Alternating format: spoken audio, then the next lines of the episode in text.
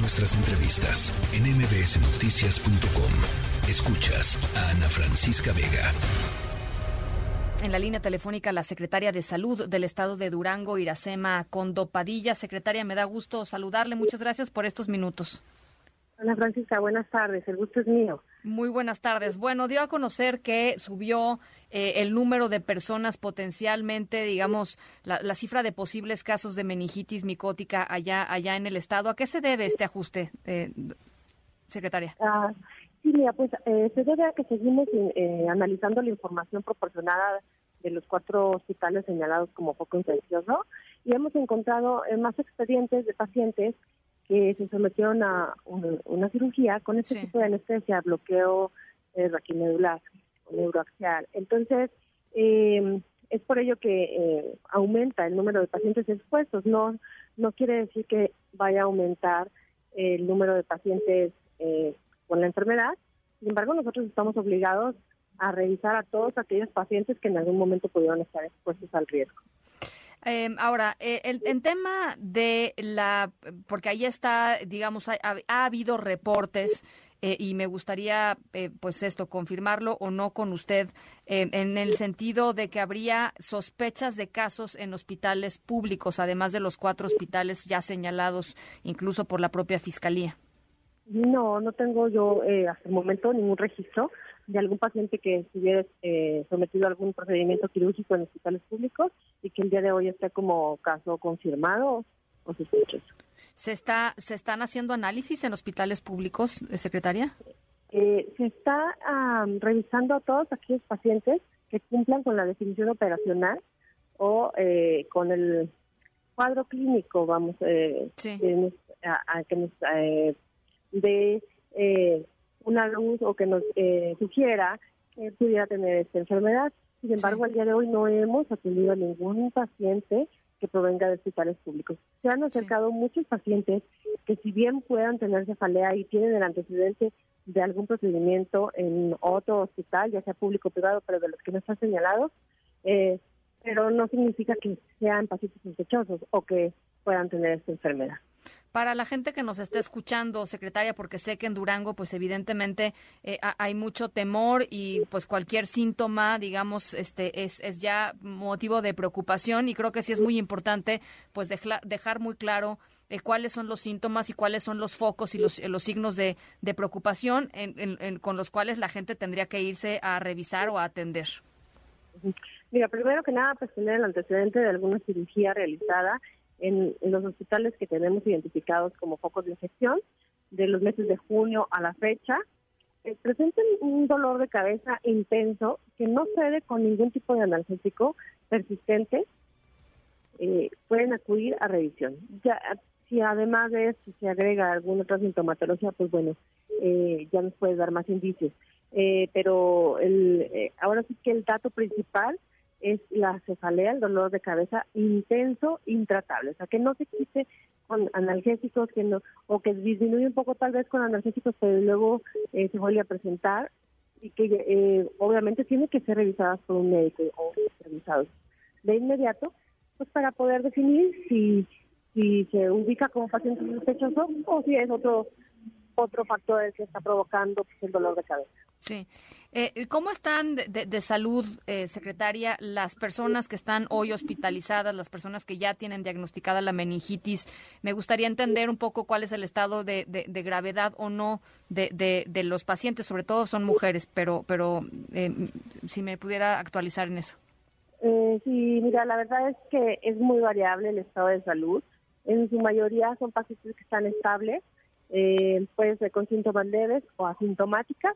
Hay algunas otras que, bueno, pues eh, ha tenido eh, días con mucha sintomatología y después cede, eh, es variable. Sin embargo, te puedo comentar que de las pacientes que ya están por terminar el esquema de tratamiento, ya tenemos varias que están asintomáticas y que solo estamos en espera de completar el esquema de tratamiento y de volver a realizar la función lumbar para analizar el líquido cefalorraquídeo y, y, y si es que sale negativa la prueba que les hacemos, pues poder ingresarlas a su domicilio con tratamiento vía oral y que se mantengan en vigilancia. ¿De, qué depende el pronóstico, eh, secretaria, de, las personas que están diagnosticadas? Es decir, eh, ¿depende de su estado de salud general? no sabemos, en fin. Em, Mira, eh, la verdad es que hay poca información acerca de esta enfermedad. De hecho, es la primera vez que se presenta este tipo de infección en el sistema nervioso central por este hongo en pacientes sanas sanos. Eh, generalmente eh, lo que hay escrito, lo que hay en la literatura es este tipo de infecciones, pero en pacientes con inmunocompromiso, o sea, con su sistema este, inmunológico eh, pues afectado por alguna otra situación, como las quimioterapias en pacientes oncológicos o pacientes con VIH, ¿no?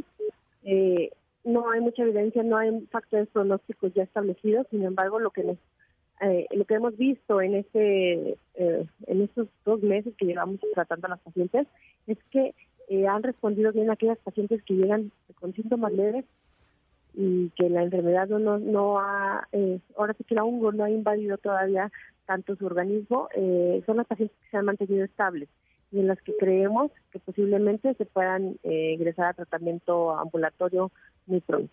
Bueno, eh, una pregunta que tenemos aquí de, la audiencia que creo que también es importante hacerla. Eh, eh, nos, nos están preguntando si, si de alguna forma podría tener algún riesgo la población en general, aparte de la gente que está allá en Durango, en estos cuatro hospitales, por esta epidemia de meningitis. entiendo que no, no es, no es contagiosa, pero sí creo que es importante escucharla de las autoridades, ¿no? Claro, no, no es contagioso. ese tipo de infecciones no son contagiosas y eh, eh, para disminuir el riesgo de la población expuesta fue que de inmediato se hicieron todas estas verificaciones en todos los hospitales y se aseguraron los lotes de los medicamentos que se sospechaban tenían implicación en este problema. Eh, se aseguraron y, y, bueno, al día de hoy todavía no están liberados esos medicamentos, aunque el dictamen de COFEPRIS haya sido que no tenían ninguna contaminación. Sin embargo, eh, esto se hizo precisamente para prevenir que cualquier otra persona estuviera expuesta a este riesgo. Y sí, definitivamente para la población en general no hay ningún riesgo de contraerlo. Eh, o sea, no se propaga eh, como otras infecciones por el aire, por la saliva, no. En este caso, eh, el, eh, fue el problema fue que se inoculó directamente en el sí. de ese hongo. Sí, platicábamos eh, ayer, me parece, con la con la fiscal eh, allá de Durango y nos decía que está completamente descartado el tema de que eh, el, medicamento hubiera venido contaminado de origen y que más bien lo que estaban ellos documentando era que había sido un muy mal manejo en estos en estos cuatro hospitales. Esto debe, supongo, de dejarlos más tranquilos a ustedes en el sector salud de que no van a aparecer, eh, no esperemos, pero que no van a aparecer eh, pues casos en otros hospitales de pronto, ¿no?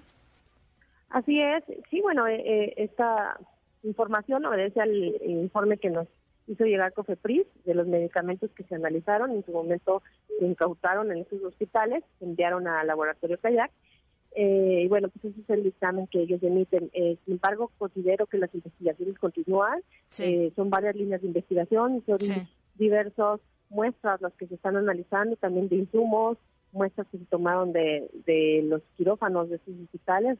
Y bueno, eh, creo que todavía no tenemos una conclusión final. Eh, sin embargo, eh, bueno, el que aún no se haya encontrado una contaminación en los medicamentos, pues bueno, eh, necesito pensar que efectivamente no es contaminación de origen y pudo haber sido una contaminación de manera local eh, al momento de almacenar los medicamentos, sobre todo los que son multidosis, bueno, pues ahí se pudo haber llevado a cabo la contaminación. Entonces, eh, lo que lo que nos está diciendo es que, digamos, ahí está todavía una, una pequeña puerta, pero ahí está y no hay que cerrarla eh, para, el, digamos, en el caso de que se presenten otros otros casos en otros hospitales. definitivamente esperemos que no sea así. sin pero puede la posibilidad, bueno, está abierta, dado que aún no concluyen eh, las investigaciones. Eh, pero lo que hemos visto nosotros es que sí, en efecto, no se ha presentado ningún paciente confirmado que provenga de algún otro hospital fuera de los ya señalados. Bueno, pues ahí está. le agradezco eh, enormemente estos estos minutos, secretaria. Ojalá tengamos oportunidad de conversar más adelante y con mejores con mejores noticias. Por lo pronto, muchísimas gracias. Por supuesto. saludos, buena tarde. Gracias, muy buena tarde. La tercera de MBS Noticias.